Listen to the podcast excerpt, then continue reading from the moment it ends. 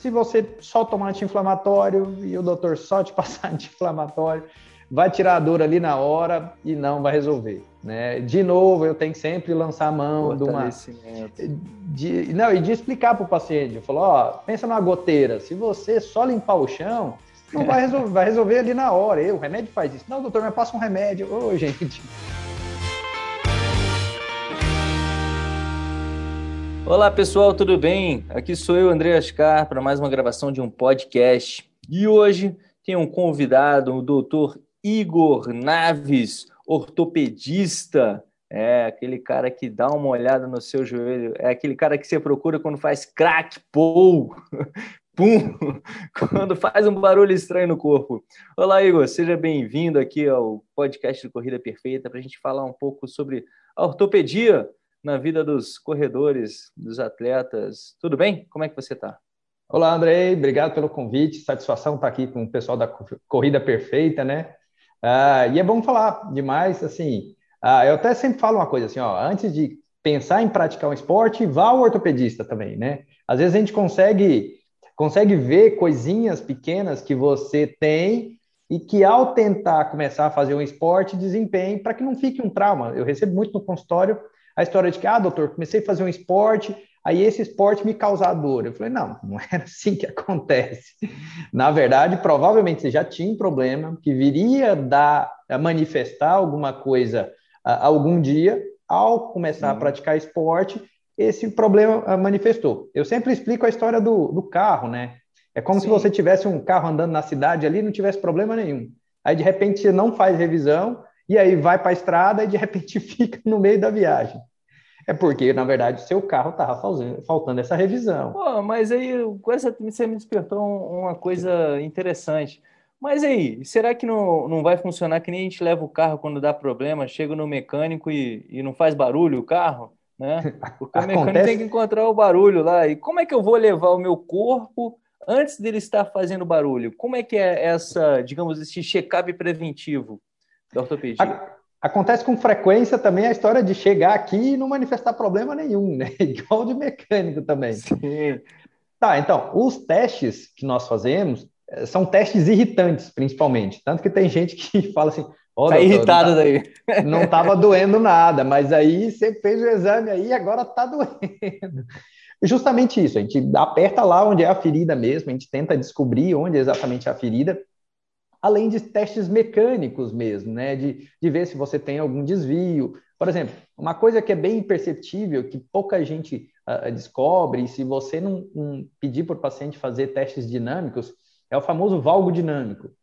É um movimento sem perceber que seu joelho vai para dentro por, por fraqueza lá em cima, né, do glúteo médio. Sim. Fraqueza de estabilização e não de força em si. Na verdade, falta de treinamento de estabilização, que é uma coisa que é muito confundida, por sinal. Sim, sim, sim. Às vezes as pessoas acham que estabilização é você enrijecer um local, né?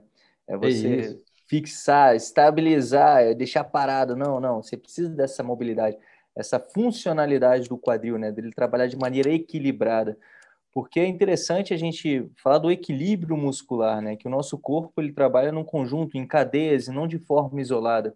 Isso é muito importante para que as pessoas entendam porque muitas vezes elas vão para fazer um trabalho de fortalecimento, eu quero fortalecer o meu joelho. Aí o cara vai lá para a cadeira extensora e fica fortalecendo o joelho, né? Fazendo só a extensão do joelho, por assim dizer. Como que você vê assim a chegada na, no, no consultório das pessoas com joelho fraco? O que seria um joelho fraco para um ortopedista? Já que a articulação não faz força, né? Vamos deixar aqui bem claro. O que seria um joelho fraco e as pessoas querem deixar forte esse joelho? É, o... Então, tem várias coisas, né? Eu costumo falar que a história de treinamento, a gente envolve quatro fases. O primeiro é o ganho de força, ganho de volume muscular mesmo. E aí a maioria dos treinamentos de força na academia até consegue dar isso. Ah, o pessoal que está bonito também, de, com a musculatura bonita, também consegue isso. Mas aí a hora que a gente quer exigir um pouquinho mais, principalmente na corrida, a gente depende um pouco disso, quando vai praticar esportes que envolvam corrida, a gente precisa de um pouquinho a mais. E muitas vezes acontece da pessoa vir aqui e falar, doutor, mas eu não tenho, ó, eu sou magrinho, sou forte, faço academia e meu joelho dói. Por quê? É porque falta mais três partes. Então, principalmente envolvendo a musculatura estabilizadora, que o treino é diferente. Muitas vezes eu falo, ó, favor treinar a musculatura estabilizadora do joelho e quadril na academia, mando uma cartinha para o professor. Aí o professor chega lá fica fazendo cadeira de abdução. eu não, moço, é... você está forte, a gente precisa fazer treinamento. Aí, para explicar para o paciente, o que, que eu falo? Eu falo que a musculatura da gente é como se fosse um soldado. Então, um soldado com um fuzil é melhor do que um soldado com uma pistola. Mas não adianta nada esse cara ter um fuzil, uma bazuca que seja, se ele estiver dormindo. Uhum. Esse dormir, esse se manter acordado é a ativação muscular. Você tem que ensinar a musculatura estabilizadora a ficar ali sempre pronta, porque às vezes ela é meio molona, lerda e pra tudo ter mais. uma resposta rápida, né? Para trabalhar é. ali na, na ação, nós, até mesmo reflexa. Nós entraríamos na terceira fase. Não adianta esse soldado ter uma, uma, uma arma potente, não adianta ele estar acordado se ele tem a mira ruim. Porque ele está lá acordado, nossa, apareceu o perigo, vou atirar, aí erra que acontece? Quando eu, como é que funciona isso? Né? Igual quando você manda alguém uh, uh, segurar alguma coisa, você fala, posso soltar? Pode. Posso soltar? Certeza? Pode. Aí a hora que você solta, o cara não segura. Não Aí segura. ele, é... Uai, o que foi? Ah, eu achei que a força que eu coloquei foi suficiente. Não é assim. Então, na verdade, na hora que vai fazer o movimento, essa musculatura tem que fazer uma musculatura. Um, ela tá lá ativa, né? Ó, eu tô preparado, tô preparado.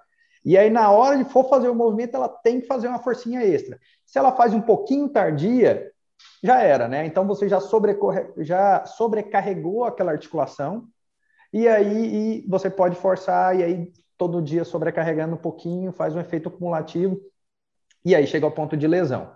E aí temos a, a quarta é. fase. Não basta estar tá forte, não basta estar tá acordado, não basta ser sincrônico, né? Estar tá esperto de funcionar na hora certa tem que ser de maneira automática.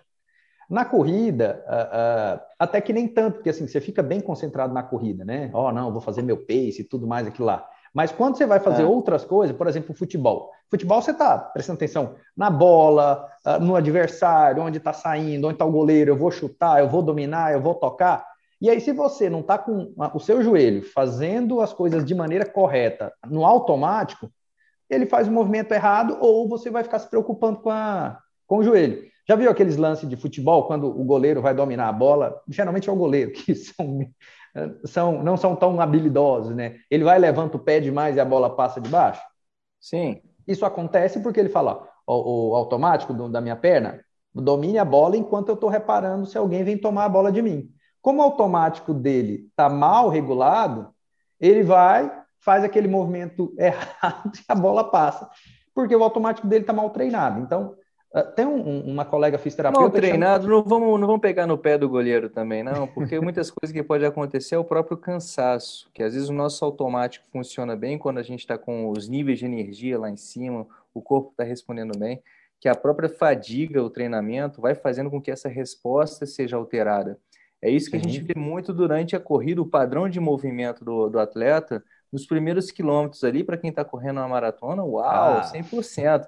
Você vai ali para a linha dos 30, já está todo mundo ali em declínio, porque esse corpo, que de certa forma deveria estar automatizado, o próprio corpo já está é, buscando soluções para o pro, pro problema, né? Qual é o problema? Eu quero me deslocar do ponto A ao ponto B. De que maneira né, que eu vou me deslocar do ponto A ao ponto B? Às vezes você não está concentrado durante a corrida de que maneira você quer se deslocar do ponto A ao ponto B. Então, seu corpo vai buscar as fibras musculares, a maneira para fazer executar o movimento que você está pedindo, né? Seja uma flexão, ou seja, dar um passo, você pode dar um passo de maneiras diferentes. Se o seu músculo não está aguentando mais, já era todos esses quatro processos. Se você está cansado, o automático não vai funcionar. Não, o, o, soldado vai estar tá dormindo e não vai acordar mais. E assim você acaba expondo ao perigo que é você sobrecarregar de maneira é, digamos, não seria a maneira correta para você carregar a sua articulação. Anatom anatom anatomicamente, a gente tem uma maneira correta, doutor, em como executar um movimento, como que um eixo deve, como que um, um movimento do, do joelho, por exemplo, já que a gente está falando de joelho, deve se movimentar?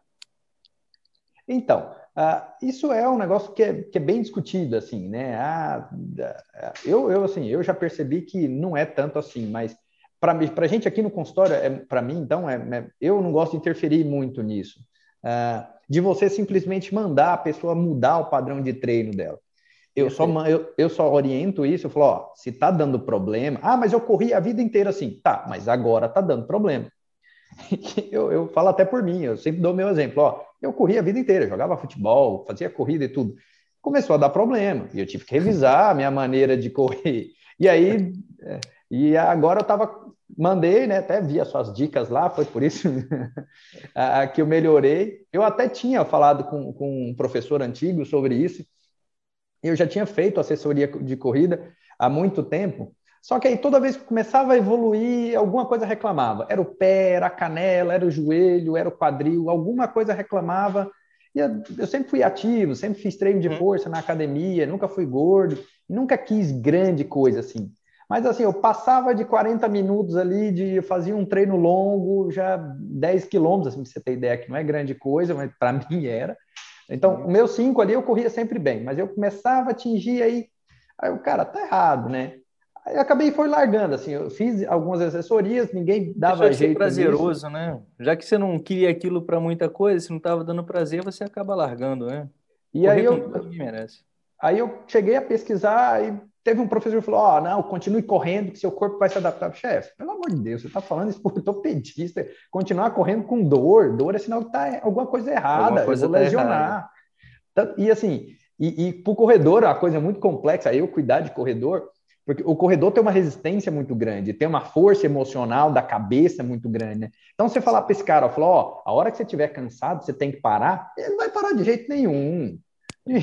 Quando tá cansado é quando começa, né, a corrida. É, eu lembro do. Quando eu, eu, eu, eu, tentei correr a meia do Rio duas vezes. Um eu parei no, no quilômetro 14, foi logo depois do, do viaduto ali do Botafogo, e deu uma, uma, uma tetania muscular na, na, na, na no, embaixo do pé ali no arco plantar. E a, eu conversei com algumas pessoas, falaram, ah, acho que é seu tênis, não sei o quê. Eu tinha três meses de tênis. Eu achei assim, falei, ah, velho, foi cansado.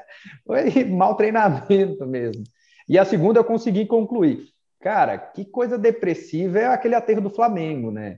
Ah, você, co você corre, você deve correr mais rápido, logo termina, né? Você não vê esse pessoal. Cara. Ah, mas eu já corri devagar já, pô.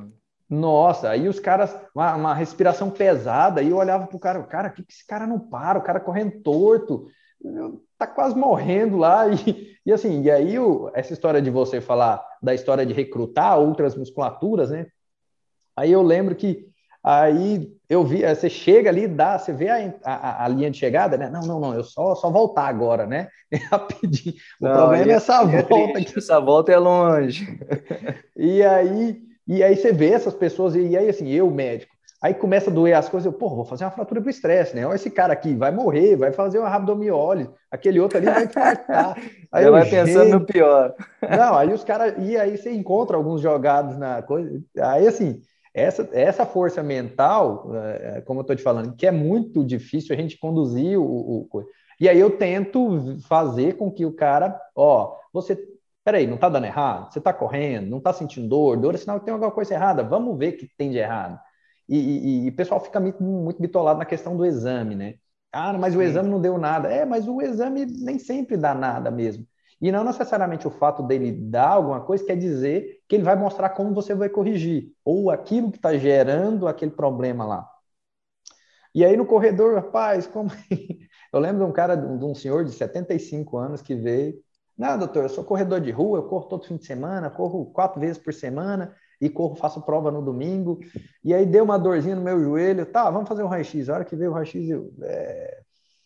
E aí, como é que tá? Eu falo, ó, se eu for olhar o seu raio-x, você nem anda. Mas como o senhor corre, vamos fazer o seguinte: vamos fazer um treininho de força para ajudar. O senhor faz assessoria? Ele, não, faça, ó, conversa com o professor lá para dar uma mudada no seu treino. Isso. E ele, Esse eu, eu acho que você tocou num dos pontos principais, né? Que é o tal da sobrecarga. O joelho já está lascado, vai haver a carga. O que não pode ocorrer, que a gente tem que minimizar durante a corrida, a atividade física, é a sobrecarga no qual o corpo não se adapte à carga que está sendo aplicada, né? Porque uhum. o treinador falava: não, seu corpo vai se adaptar, seu corpo vai se adaptar. O corpo pode se adaptar a muita coisa, mas depende de como que essa carga vem sendo aplicada e de que maneira o seu corpo está recebendo essa carga, né? Quando eu falei sobre a ação do, do joelho, que eu lhe perguntei sobre, ah, tem uma ação específica do joelho trabalhar, flexão e extensão, basicamente isso. Ele vai ter uns certos movimentos ali de rotação, tudo mais, um pivôzinho tem, curtinho tem um, e tal, só para juntar e tudo mais, mas basicamente o seu joelho tem que trabalhar é a flexão e a extensão. E você tem que, para fazer com que o seu joelho trabalhe da forma anatomicamente correta, por assim dizer, você tem que ter uma estabilização tanto no seu quadril, tanto no seu, no seu tornozelo, porque senão o seu joelho vai começar a trabalhar de forma, digamos, antianatômica, no qual ele vai sobrecarregar mais um menisco do que outro menisco, ele pode começar a gerar uma sobrecarga nessas estruturas, no qual ele não foi, digamos, concebido para prestar essa carga em cima dessa estrutura, né? Então, seria mais interessante para a gente buscar menor carga no joelho. E aí existe a questão do movimento. Por exemplo, eu, mano, não, não vou dizer que foi uma briga, mas uma das coisas que me levou a, a, criar o método e muitas vezes a questionar, principalmente os doutores que os doutores de ortopedia que o atleta chegava com dor, ele falava não, para de correr, você tem que parar de correr. Aí eu perguntava, mas o que será que está gerando essa dor? Será que não é um, movimento, uma instabilidade no quadril que pode estar tá sobrecarregando o joelho? Porque eu nunca vi, até o momento, como você me falou agora, né? Pô, a gente faz um teste, a gente tá, faz uma avaliação. Mas um, alguém que olhasse para o movimento do atleta para ver, não, você está gerando uma sobrecarga nisso aqui, por isso é que você está com dor. Diminui o volume do seu treinamento, ajusta aqui. Como é que você diminui a sobrecarga do seu joelho?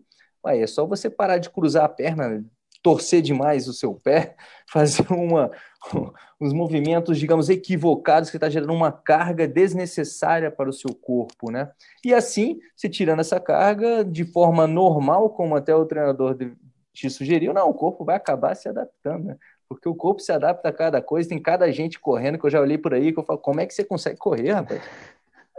Na época que eu corria, tinha um, um, um colega de, de assessoria lá, ele tinha o joelho varo, né, que é emborcado, como se fosse uma perna de alicate, e ele tinha uma frouxidão ligamentar ainda em, em varo.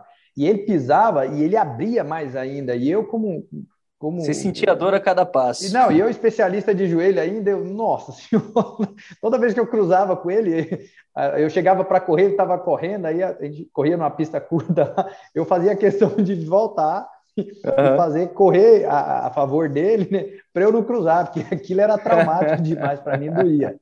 E assim, no consultório, ao fazer esses testes, a gente, eu já vi problema de tudo, assim, de, de o pessoal vir no joelho, e aí o problema é no pé, o problema é no quadril, o problema é na coluna. Então, tem, é, é muito frequente, o paciente tem a questão da, da dor da coluna, e aí, por insegurança da coluna, ela o quadril está ali do lado, ela não usa o quadril na hora de fazer o movimento, e aí, então, é como se você dividisse né, o peso entre o tornozelo, o quadril e o joelho. Se você tira uma articulação, só vai ficar, o joelho sempre carrega mais, e a tendência é todo mundo ir para o joelho, não simplesmente pular para aquela articulação Sim. mais distante, é para a articulação mais próxima. Uma, uma menina a, a, que veio no consultório, jovenzinha, ah, doutor, não sei porque ah, por que, que eu estou doendo o meu joelho, eu faço musculação, eu, eu sou forte, eu sou magra. Tá bom, vai aí, faz o teste. Aí eu, eu gravo em câmera lenta para o paciente poder ver. Aí ela tinha, fazia um desabamento do pé dela, que aí levava o joelho junto. Sim. E aí ela estica a estrutura, o ligamento na parte de dentro e comprime a estrutura, o menisco no caso, e a cartilagem da área de fora. Então, ao joelho para dentro, estica a parte de dentro, e comprime aquela parte que apoia de fora. Falou, ó, tá aqui, eu mostrei para ela lá. Ah, e aí, como é que treina? Eu falei, pois é, tá musculatura estabilizadora também do pé, que você tem que. Ah, meu, vou fortalecer, vou fazer a flexão plantar. Não, moça, não é assim. Tem muito mais quadro... músculos do que só a panturrilha para mexer o pé, né? É, às vezes pode até manifestar na própria articulação. É, uma semana, umas duas semanas atrás, eu peguei uma moça que estava com dor no quadril. E aí, mesma coisa, eu fui fazer para ela a gente gravou o teste, aí eu mostrei para ela, ela fazia uma báscula da bacia, tensionava e aí sentia dor no quadril, na região lateral do quadril. Aí expliquei para ela, ó, a sua face é late, ela fica passando para frente e para trás dessa parte mais pontuda do fêmur. Quando você faz a báscula da bacia, ela passa com mais força e aí ela fica irritando. Então a gente tem que tirar essa tensão dela. a ideia dela. Uai, e se a gente aplicar botox? Eu, não, amor. isso, que é o, isso que é o, o, mais fantástico, né, doutor? É porque não. as pessoas querem a solução simples. Sim, quer, mais rápido, pô, sem, e sem pô, Um botox você só vai lá e, e, bota, não resolve não. Tem certeza? Vou ter que trabalhar a força, vou ter que trabalhar a estabilização do meu corpo, vou ter que trabalhar a consciência do movimento, porque uma coisa difícil de se trabalhar com pessoas mais velhas é o tal da consciência do movimento, né? É, como é que você ah, muda um padrão de movimento, um ajuste, onde que eu acho que da, dos grandes pontos que eu, que eu vejo dos atletas é que às vezes eu pergunto, cara, como é que você corre? O cara já corre há 20 anos, Aí você fala, como é que você corre? Aí o cara, não, eu corro com muita raça, eu corro com muita força, com determinação, eu dou tudo na corrida. Eu, não, cara, como é que você corre? Como é que entra o seu pé? Como é que se move? Como é que não, você se move? Aí o cara não tem a menor ideia.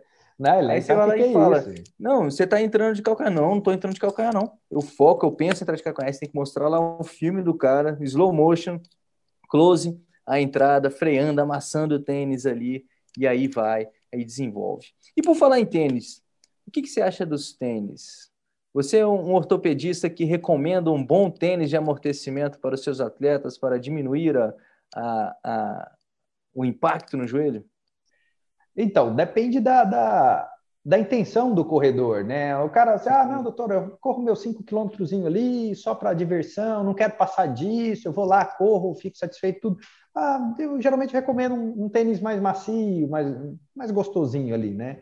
Já o cara que quer desempenhar mesmo, não tem jeito. Eu, eu só explico para o cara. Ah, ó, os corredores profissionais não usam. Por que, que você acha que. Não adianta eu falar, ó, vai ter um artigo científico que está provando, ou ah, pela minha experiência. Não adianta. Isso, é, esse tipo eu já testei essas coisas, não adianta. Aí eu tenho que Cresce. fazer o cara concluir a base disso. Falou, ó, já viu os corredores profissionais? Ah, é, pois é. Então, ele não usa nenhum tipo de amortecimento. Isso você perde energia para o amortecimento, o pessoal fala, né?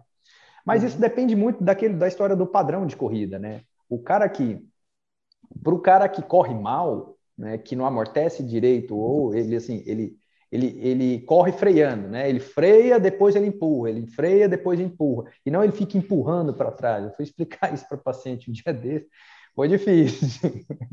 Não, aí... é, é um processo, é um processo. Mas eu acho que aí... às vezes com, com um pouquinho de física e, e, a pessoa perceber o movimento, porque, como você falou, não adianta você vir com artigo científico.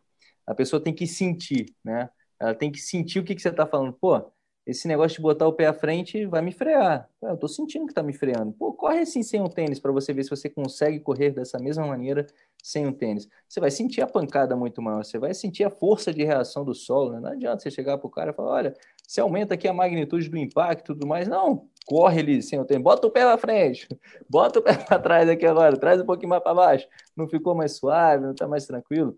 Então, essa é uma maneira para que as pessoas entendam. Por exemplo, um tênis muito macio, ele vai gerar uma instabilidade muito grande no, no seu pé. Porque você vai apoiar, ele vai dançar para cá ou vai dançar para lá. Isso vai gerar uma instabilidade no seu tornozelo. Se o tênis é muito macio, você não tem a estabilização no seu tornozelo, se você já tem o pé mole. Então, isso vai gerar uma carga para cá que pode até levar para o joelho. E se não tiver o quadril, também vai bater no joelho, que é aquele negócio né, da vibração do movimento, ele vai subindo e vai trabalhando todo mundo. Ele não pula articulação, como você mesmo falou. O primeiro lugar para se lascar vai ser o tombamento do arco plantar, né? Vamos para dentro, vamos para dentro, vamos para dentro. Onde que essa, essa ambiente no qual a pessoa corre vai gerar um fator estressante muito grande também no corpo dela. Se uma pessoa corre em trilha, ah, me amarra em correr em trilha e não tem estabilidade no, no, no, corpo, é um fator que pode gerar lesão, onde que as pessoas podem achar que trilha faz mal. Porque é outro ponto também interessante, doutor, a gente pensar, é que as pessoas acham que correr em pista, correr na areia, correr na grama, correr na trilha é a mesma coisa. É. Aí o cara tem uma boa capacidade de correr ali no asfalto, lisinho, sem nenhum tipo de instabilidade no chão. Aí o cara vai se aventurar para correr em trilha. Aí qual é o grande ponto? Que você até falou muito bem do soldadinho dormindo.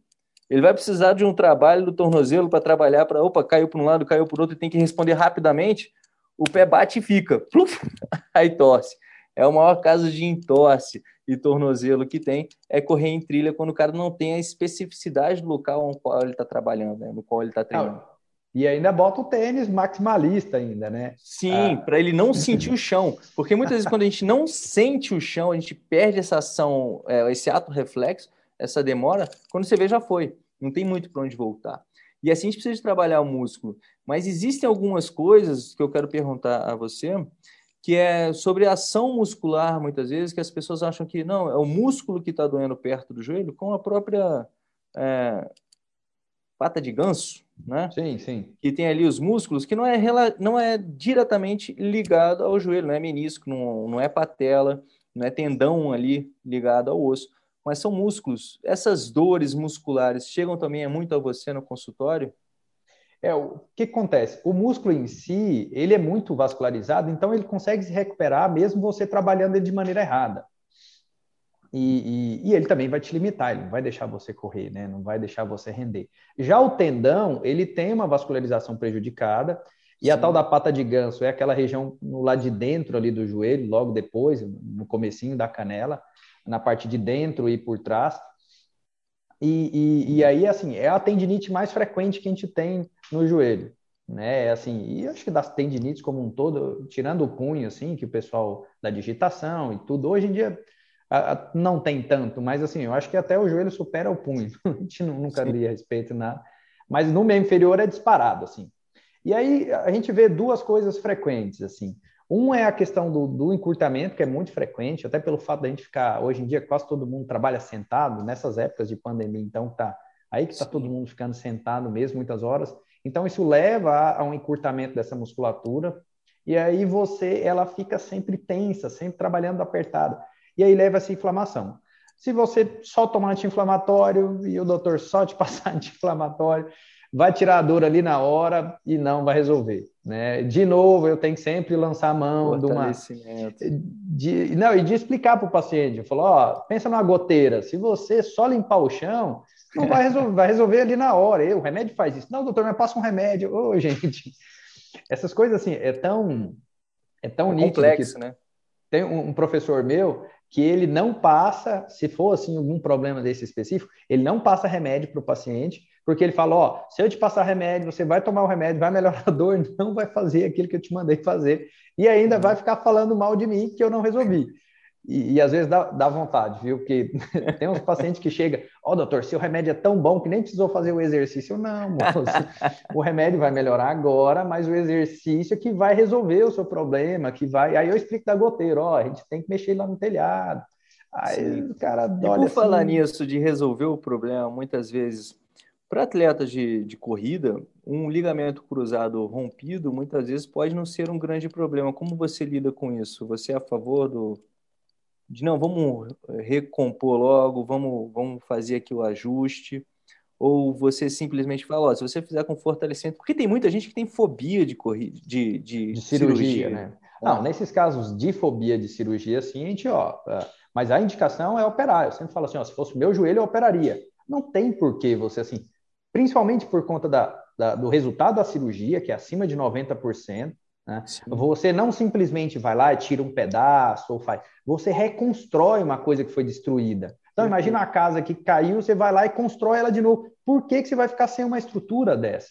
Né? Que é importante demais e que mesmo você fazendo treinamento de força específico, fazendo treinamento aeróbico, de estabilização, mesmo assim você não consegue tirar Sua a casa vai estar tá frágil, né? Rotacional. E aí o que, que acontece? Às vezes, no dia a dia, às vezes você está distraído, pisa, está distraído e pisa num terreno desnivelado, num desnivelamento da calçada ou de qualquer coisa, e pum, vai lá, seu joelho vira. E aí toda vez que gira, ah, dependendo se você não, esse, esse cara que também morre de medo de cirurgia, ele não vai no médico, ele vai chegar lá, o médico vai dar vai ficar puxando a orelha dele, ah, você tem que operar, ele não vai, aí ele trata. Aí o que acontece?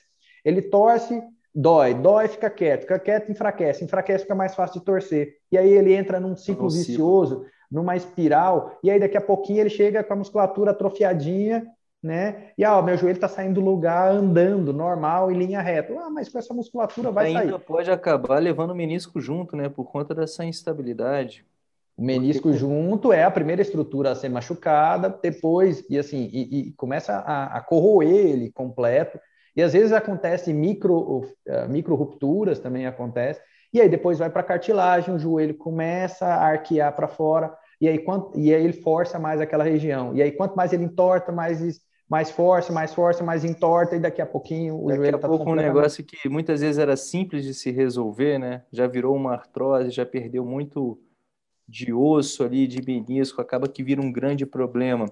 E até mesmo nesses processos cirúrgicos, quanto mais jovem você é para realizar um, um, procedimento, nesse sentido, a recuperação é mais rápida e também a garantia do processo, não é isso? Com certeza, com certeza. E hoje em dia, assim, pela, principalmente pela evolução do, do nós, junto com, com os fisioterapeutas, hoje os pacientes saem andando do hospital, mexendo desde o primeiro dia, fazendo movimento desde o primeiro dia. Uh, se esse cara gosta de musculação, a gente uh, orienta que, ó, vá para musculação, faça musculação da perna contralateral, faça musculação do, do, com, com, orientação, se tiver, lógico, né? Assim. Sim. Mas esse cara com 15 dias, ele está andando praticamente normal, né? Sem usar muleta, nada. Ele vai usar muleta mais conforme o é, controle é, já, motor dele.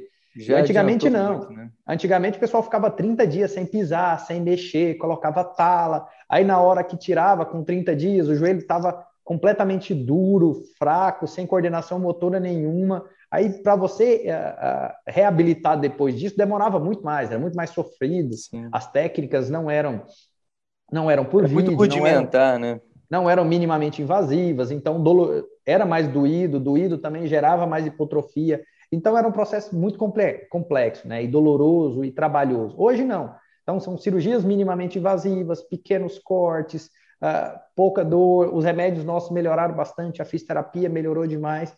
Esse e cara. Só para um update aqui para mim, como é que anda a questão da reconstituição da, do menisco? Já conseguiram de alguma forma reconstituir o menisco? É, porque na última vez que eu, que eu dei uma, uma pesquisada sobre isso, utilizava, vinha se utilizando é, cartilagem de porco, se não me engano, para botar no lugar e tentar fazer tentar fazer um preenchimento até mesmo com ácido hialurônico. Como é que anda essa questão? Porque menisco é algo que você tem que prescrever, é, tem que preservar o máximo possível na sua vida, né? Porque vai tendo desgaste natural e é um dos principais causadores da sua famosa artrose, digamos assim, no joelho, né? Essa a questão do, do menisco, da substituição do menisco, de você colocar uma outra estrutura lá, já se tentaram até mesmo o transplante de menisco. Né? Quando se fala em transplante, tem a história do risco de infecção e tudo mais, mas estruturas menos vascularizadas, como é o menisco, por exemplo, então você não tem tanto esse risco de, de infecção, de contaminação, você não tem que ficar tomando aqueles remédios para tirar a imunidade como é nos outros órgãos.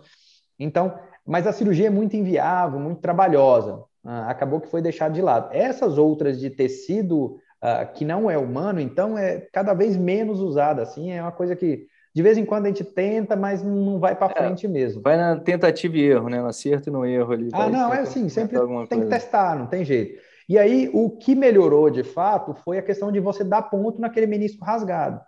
Que antigamente ah, se pensava que o menisco funcionava como um apêndice, que só servia para dar problema. Então, uhum. dava um probleminha no menisco, arrancava ele inteiro. Arranca fora. Isso. Aí começaram a dar as artroses precoces, né? E aí a gente sabe que isso, que o menisco também ajuda na estabilidade. Então, muitas vezes esse cara, além da artrose precoce pela falta de menisco, ele começava a comprometer o ligamento também, o cruzado principalmente. Então, aí, na hora, nós precisamos do menisco, vamos preservar, vamos tirar só o pedacinho que está ali solto, alguma coisa do tipo. Então, foi uma evolução. E aí, a evolução mais recente é, hoje em dia, aí começou, não, vamos tentar dar ponto? Vamos. Só que aí, ah, não, se for uma lesão antiga, não dá, tinha que ser uma lesão recente, acabava que ninguém dava ponto. Aí começaram a falar, não, vamos dar ponto em qualquer lesão, com qualquer tempo. E a gente começou, e a gente começou a ver que, que, que, que não sei se, assim, a, a, princípio não tem trabalho dizendo, ó, oh, aquela, aquela, aquele rasgado cicatrizou, né? Por exemplo, o paciente tinha ah, seis meses de lesão. E aí você foi lá e dá o ponto, não tem trabalho mostrando assim, ó, aquela lesão cicatrizou, Sim. mas é um negócio, pela minha experiência, assim, eu tenho bastante caso de, de sutura de menisco, que assim, ah, teve alguns casos que romperam, por exemplo, eh, fizeram a nova ruptura com um ano, por exemplo, né, provavelmente esse cara não cicatrizou, mas o cara ficou bem durante um ano, e eu pude depois dar ponto de novo também. Uh, uhum. Mas esse cara costuma ficar bem, o menisco fica lá no lugar, a gente não sabe se dá se ele cicatriza aquela lesão ou se o ponto sozinho segura ele, mas é uma coisa que é uma articulação que está preservada, que o sistema de amortecimento dele está preservado. Então, hoje em dia, assim, é mandatório dar ponto no menisco e manter ele lá. E cirurgia de menisco, assim, para retirar o menisco é só em último caso. Eu, principalmente, então, é assim, só se estiver atrapalhando muito, por exemplo, estiver travando o joelho, tiver, assim, o resultado, o tratamento é. conservador não deu certo. Que ainda tem, tem casos que o menisco fica dançando ali dentro do joelho, né? Aí vai lá fica, dar um bloqueio fica. no movimento, o cara dá uma sacudida, ele vai pro lugar e começa a mexer o joelho de novo. Eu tenho muito amigo jogador de futebol, e pro jogador de futebol, então isso é, é algo comum até, o rompimento de ligamento cruzado e lascar o menisco junto, né? Essa é uma situação. Mas dentro dos casos dos corredores, que a gente vê muito também, outro tipo de lesão que é comum, é a lesão na famosa condromalácia patelar, né? Essa luxação. Como é que você vê esse tratamento para condromalácia patelar e, digamos assim, as suas causas? De onde é que vem? Então, alguns pacientes, ele tem o, aparelho extensor, que é a patela, né? A patela anda como se fosse num trilhozinho. E em, algum, em alguns pacientes, ele é, ele é mal alinhado, né? E aí, digamos esse... que já é um, um, vício, né, do próprio corpo dele, já veio ele ruim de um defeito, fábrica. Ele é o defeito de fábrica, né? Ele veio com, com o pneu torto ali, né? Sim. E aí isso, assim, dependendo do nível, você sempre consegue, né? Você consegue melhorar através do, da musculatura estabilizadora de novo. Você consegue direcionar a patela. Ela não vai conseguir. Ela, quando ela está desalinhada, ela está lateral. Ela está mais para fora. E aí você consegue, não consegue, não tem nenhum músculo que faça ela vir mais para dentro. Mas você consegue levar o fêmur, rodar ele externo em direção à patela, e assim você melhora Sim. o alinhamento. Porque o fêmur é móvel, né? Já a uhum. tíbia uhum. lá, que é o osso de baixo, não, é fixo, vai estar sempre pisado. Mas aí, através da rotação externa, você roda e você consegue melhorar esse alinhamento. Como é que funciona essa, essa história do desalinhamento? Lembrar lá da oitava série, né? Que. A área inversamente proporcional à, à pressão. Então, quanto menor a área de contato, maior a pressão você vai fazer naquela região. Então, quando você está desalinhado, você apoia num pedaço pequeno da patela, consequentemente, você faz muita força naquela cartilagem e a cartilagem começa a reclamar, ela começa a ficar doente. Né? Lembrando que a condropatia ou condromalácia não é desgaste, é um adoecimento dessa cartilagem. Às vezes ele pode fazer fissuras, às vezes ela pode ficar amolecida, né? É, essa condropatia, aquele rangido, né? Aquela uhum. crocância, aquela sensação de que tivesse uma areia lá dentro do joelho. E isso, mas assim, são poucos casos que tem esse alinhamento ruim mesmo, que a gente precisa desse trabalho específico. A maioria mesmo é por erro de, de, de por sobrecarga do joelho mesmo. Então, ou o erro está lá no pé, ou o erro está no quadril, ou a inclinação, todas as técnicas de corrida que você trabalha bem é. mesmo. E no, no, mas no próprio até, ah, como a gente falou geneticamente, né? As mulheres tendem a ter um problema maior na, no desgaste na, na patela, até mesmo a questão da condromalácia, por conta do ângulo Q, né? que tem ali, que o quadril é um pouco mais largo, o pezinho fica sim, mais sim, junto. Sim, sim, Aí acaba que essa lateralização ela é forçada. E a gente né, tem um outro problema anatômico, me corrija se eu estiver errado, que é a, o, o, osso, como você bem colocou aqui, da, da, pressão, né? A patela tende a ser menor nas mulheres do que no homem em questão da. Então, dessa mesma forma, ainda tem uma pressão maior, né? Porque tem um ossinho menor. Então, são dois já problemas. Tem, já tem uma pressão maior original, e aí tem o ângulo também que piora ainda mais. Se ela vem, tem um outro defeito, que é a história da, da cartilagem da patela, o formato dela não ser um formato triangular e, do, e do, da região onde ela apoia, que é a tróclea, também não for tão bem feitinha, pior ainda mais. E ainda tem a questão da musculatura, né? Que as mulheres, infelizmente para elas, elas têm um volume muscular menor e é a musculatura que protege. E assim, felizmente hoje as mulheres estão gostando mais de fazer atividade física de força, né? Estão saindo daquela história de só emagrecer, emagrecer. É, muitas estão, mas ainda muitas. E o pessoal da corrida mais ainda. Então, a mulher que corre, ela quer ficar magra, ela, ela não quer comer, e aí ela não quer fazer treino de força, porque treino de força dá volume. Volume, ela acha que ela tá gorda. Eu, não, moço, não é que você tá gorda, mas ele falou, oh, mas você tem que comer para poder ganhar músculo, o músculo protege seu joelho, e aí você vai poder fazer corrida. Ah, não, mas eu morro de medo, que não sei o quê. Eu, eu falo, oh, mas você não quer é resolver é que, seu problema? É que o treino de força, né, ele foi muito é, estigmatizado, por assim dizer, que é para você ficar grande, você ficar forte, né, você ter um volume muscular. E não para a questão da força, para você ter uma boa sustentação do seu corpo. Basicamente, o, o saudável, por assim dizer. É porque as pessoas acreditavam que para você ser saudável você tinha que ser magro apenas. Era só não ter uma carga muito boa. Não, mas eu sou magrinho, sou saudável. Mas, cara, você precisa de músculo. Você precisa de músculo para preservar suas articulações, para você preservar tudo, até mesmo seus órgãos internos. Você precisa de músculo no abdômen para manter os bichos no lugar certinho. Então, o treino de força ele é fundamental para o ser humano como um todo. E cada vez mais a gente vai vendo pesquisas falando sobre a qualidade de vida por você ter massa magra, né? Por você trabalhar bem a massa magra.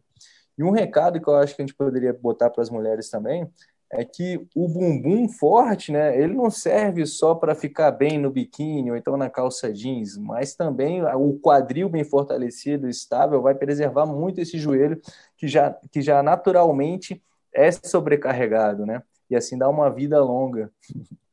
é, e aí, eu, aí assim, para poder uh, pelo menos melhorar isso na cabeça delas, porque assim, o corredor não gosta de fazer treino de força, e o cara de, do, do, da musculação também não gosta de fazer corrida.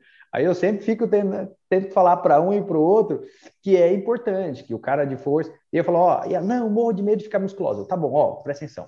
Primeiro que o treino de força pro corredor não é o mesmo treino do fisiculturista, né? Do Exatamente. cara que é para ficar bonito, volumoso, né? Tanto que é outra confusão que eu arrumo bastante com os professores em academia, é que eu escrevo, ó, treino de força para corredor de rua. Então é um treino específico para isso, não é Sim. o mesmo treino. Acaba que, infelizmente, o cara chega lá, é o mesmo treino, é aquele treino que dá certo para a maioria das pessoas e ele passa. Mas o problema é que o fato de é. ser bom para muita gente não quer dizer que vai resolver o problema de todo mundo, né? E aí eu tento explicar para essa corredora, eu falo, ó, você vai fazer treino de força, você não vai ficar fazendo que naquelas fisiculturistas, primeiro que não se preocupe, que para ficar daquele jeito, você vai ter que fazer muita é. força. Aí eu tenho Isso. que ouvir a história, não, mas eu, minha genética favorece. É. Aí eu vou. Acontece explico, muito. E aí eu explico para ela, eu falo, ah, isso não vai ficar daquele jeito. Mesmo que você queira, nem sempre você vai ficar. E, mas é o treino diferente e vai fazer você render melhor na corrida, vai fazer você evitar de ter lesão, porque é o músculo que amortece, é o músculo que protege a, a cartilagem. E a maneira de proteger é desenvolvendo ele é com treino de força, não tem jeito. Sim, cartilagem, tendão também, né? Porque quando o Sim. músculo acaba ficando fraco, ele não está aguentando mais a pressão, quem segura a onda do movimento ali, da frenagem principalmente, e aí a gente vai falar de outra grande lesão, que é a lesão do tendão patelar, né? Que trabalha muito na frenagem, que isso acontece muito na falta de força, não é falta de força, mas digamos uma deficiência na força do seu quadríceps, você acaba sobrecarregando o tendão. E muitas vezes até o próprio falta de mobilidade, distensionamento desse tendão. Quando você acaba enrijecendo muito uma articulação, mantendo ela sob tensão durante muito tempo e acaba inflamando esse tendão. O tendão é algo que você trabalha muito no, no, no ortopedia, os eh, problemas com tendão patelar, por conta disso? Ou são casos só tipo para o Ronaldo, o fenômeno que arrebentou o tendão? É, a, a ruptura, nesse sentido. A ruptura no corredor é pouco frequente, mas assim, o corredor, a maior parte das vezes, ele tem uma sobrecarga do aparelho extensor, que envolve o tendão de baixo, a cartilagem da patela e o tendão de cima. E isso é variável de pessoa para pessoa, Uh, uh, o qual deles ele vai sobrecarregar primeiro e vai reclamar e vai fazer com que ele venha aqui. Sim. Mas desses três, o mais uh, assim que causa dor ao ponto do porque a condropatia fica arranjando ali e dá uma dorzinha, a pessoa consegue levar. Não é tão uhum. frequente ela se obrigar a vir aqui. Já a tendinite patelar não, é uma coisa que começa a incomodar bastante. É o mais frequente, é o tendão patelar, que é aquele que inflama mais. E aí, se você persiste nesse processo inflamatório, insiste, daí vem a história do corredor, né? Que corredor tem uma, uma resistência para dor muito grande, tem aquela resistência, não, eu não, vou correr mesmo. E ainda tem acesso a muito analgésico, né? Que aí o cara vai lá e toma um analgésico, mesmo com o tendão ruim, que está lá lascado, ele vai lá e tá com o analgésico para dentro para conseguir correr.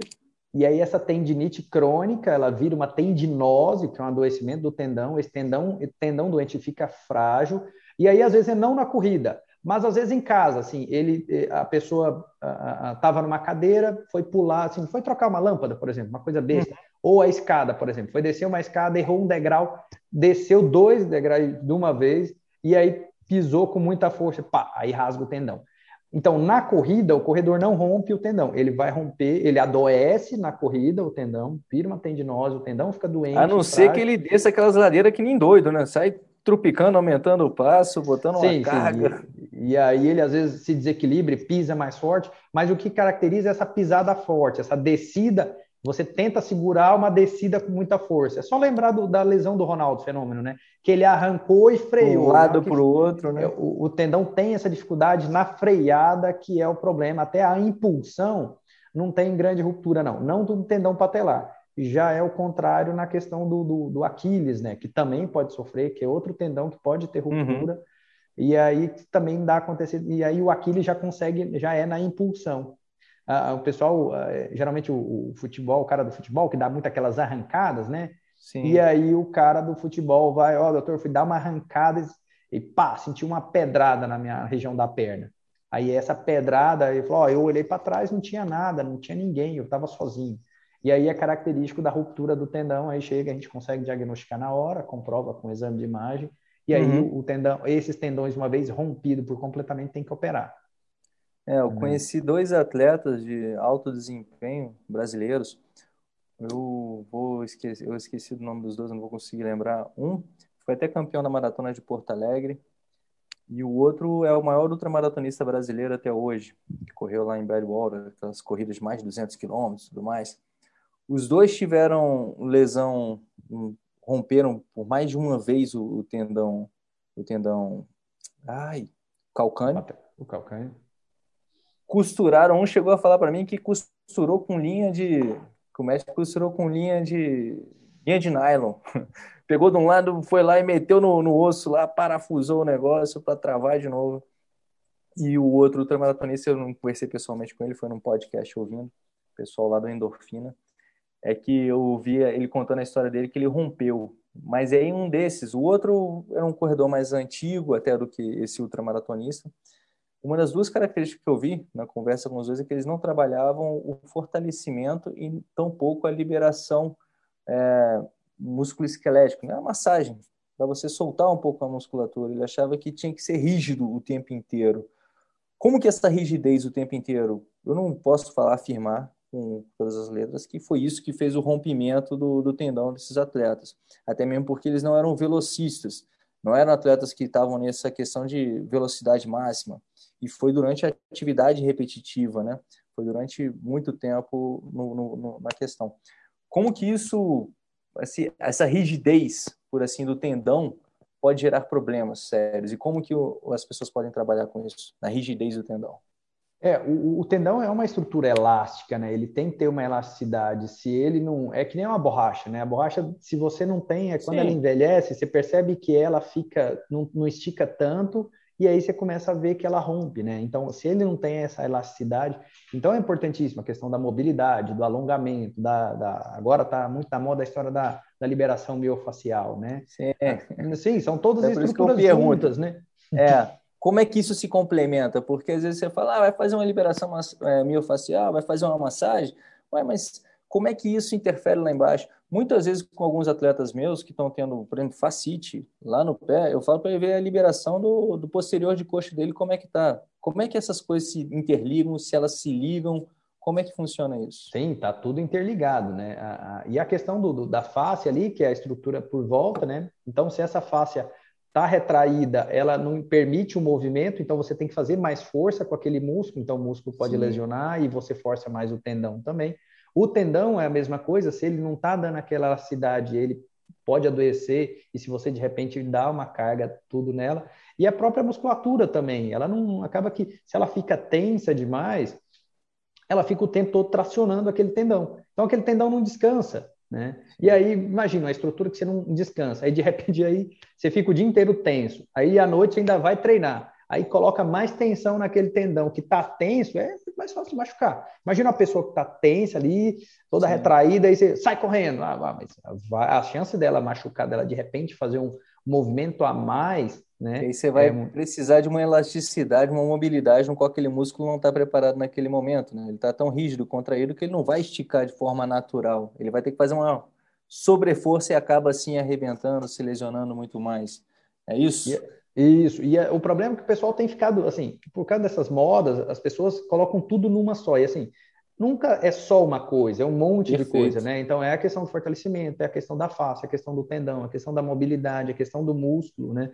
E aí, assim, o pessoal fica liberação miofascial, liberação miofascial. aí vai lá e faz e acha que pronto. Não, ó, agora eu sou o super Não, mas é que é, a gente volta para mais um problema, né? Porque liberação miofascial normalmente é alguém fazendo em você, né? Então você Sim. deita lá, aí vai lá no, no fisioterapeuta, no massoterapeuta, no quiroprata, seja lá quem for que vai fazer essa liberação e vai lá e libera. Você está deitado, não resolvi meu problema. É, de, de bem novo, que o, é, bem que o negócio dói, viu? Também dói. Eu fujo um tanto disso aí, porque, cara, quando vai tirar os nós ali, é um ah, negócio. Ah, pois é, eu nunca, eu, eu também não, eu não, assim, eu vivo com dor, eu vivo tratando a dor dos outros, né? Eu vejo o sofrimento aí, eu vou sentir dor. Eu nunca tive coragem de fazer. Eu sempre tento fazer as coisas para poder assim, experimentar e saber e relatar para o paciente, né? Então, eu já fui fazer crossfit por conta disso, eu já fui correr Sim. por conta disso, né? Eu já fiz luta, então eu sempre procuro praticar aquela atividade esportiva para saber bem. Tanto que é engraçado que alguns pacientes vêm, ah, você joga? Eu, é, não. ah, mas como é que você sabe? Eu já joguei, já estudei, é. mas é, é não, agora não posso, né? Luta, é, então, por exemplo, eu gosto muito de luta, mas eu falo, ó, eu não tenho emprego, né? É meu consultório. Se eu machucar na luta, e eu tenho mal que é assim, eu não, não, eu não gosto de fazer nada mais ou menos, assim. Então eu larguei futebol, Sim. larguei luta, porque eu lembro da última vez que eu fui jogar futebol, era um negócio sem graça danada, assim. Eu falei, rapaz, tá errado, eu não sou tão bom assim. Eu driblo três e faço Aquelas gol. peladas, né? Aí, assim, ó, esse trem tá muito, tá muito seguro, mas tá muito fácil. Aí eu fui, eu fui brincar um outro mais disputado, né? E aí o caboclo foi, me jogou na grade, eu saí ralado, todo ralado. Ah, o juiz deu falta? Deu, mas e os ralados no outro dia, né? Aí eu falei, não, ó, o futebol seguro é sem graça e o futebol gostoso é perigoso, então eu não vou jogar nada. Aí a história da luta, mesma coisa, eu gosto bastante, mas é certo, também é a mesma é coisa, você tem que fazer com o outro, né? Já a corrida não, a corrida você disputa com, consigo mesmo ali. É, mas, mas às vezes pode ser o mais difícil, né? Porque aí você vai, não, para que que eu vou do, por que que eu vai doer? Para que que eu vou insistir nessa dor? Para que que continuar? Aí muitas vezes você pode estar deixando de experimentar um outro lado da corrida, doutor. Que é a parte mas, gostosa, né?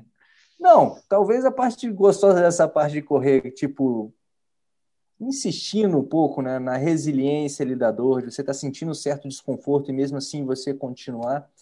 A parte gostosa, com certeza, é quando você termina, né? E você tem a satisfação de ter se superado nesse momento.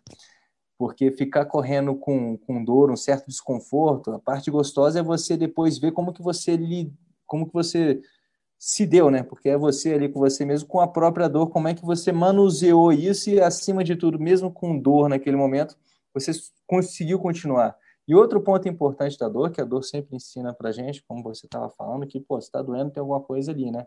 Acontecendo, é a gente começar a identificar que tipo de dor é dor, que tipo de dor que é ter que eu tenho que parar, ou a dor que dá para eu continuar, que dá para é, se permanecer resiliente. Porque uma das grandes coisas que eu gosto de falar da corrida que a corrida é uma grande ferramenta para a vida muitas vezes na vida a gente vai ter dor que a gente tem que persistir. Não é só abandonar, não é só largar. Você tem que saber, não, eu tenho que continuar, vai dar certo, e você às vezes cruza a linha de chegada. Mas muitas vezes na vida também está doendo umas coisas, você tem que largar de mão isso e mudar, dar o, os 180 graus, por assim dizer, né, na vida e a gente virar. E isso a corrida ensina muito. A prática é muito importante. Doutor, muito obrigado pela sua experiência aqui em lidar com atletas que são cabeça dura aí, esses caras diferentes que são os corredores. Doutor Igor Naves, muito obrigado pela sua presença, muito obrigado pela sua aula e explicação sobre como funciona a ortopedia para os corredores. Obrigado pelo convite, estamos aí. Qualquer coisa a gente Estamos lá no Instagram, né? E aí o pessoal precisar perguntar. Por favor, como é que as pessoas te encontram? Deixa aqui tá o pessoal. Lá, o Instagram, Dr. Igor Naves, né? DR, né? É, é abreviado. Igor, é, mais simples mesmo, I-G-O-R é Naves, né? De naves espaciais, não é Neves nem Novaes. Pronto, pronto. A galera vai te encontrar lá. Pode lá, mandar pergunta direct. Muita coisa, né? Para os corredores, não. Porra, fantástico. É, o corredor, como eu, assim, eu não tenho muito tempo ainda, corredor é ainda específico para o corredor, ainda não tem coisa gravada lá. Então, mas assim, pergunta na caixinha, pergunta no direct. Pronto, tá? Você já vai te dar uma dica do que gravar, né, para corredor, que é bom que você já responde para todo mundo. Chega uma dúvida individual que normalmente é coletiva e você já Lança é, e aí, você falou do ligamento cruzado aí, aí sim, aí eu já tenho uma série de vídeos gravados, já tudo assim, ah, como é que é para dirigir, como é que é voltar para trabalhar, como é que é, é para voltar para academia, como é que é para andar, aí sim. Aí eu quero fazer isso com a corrida também, mas isso demanda tempo aí.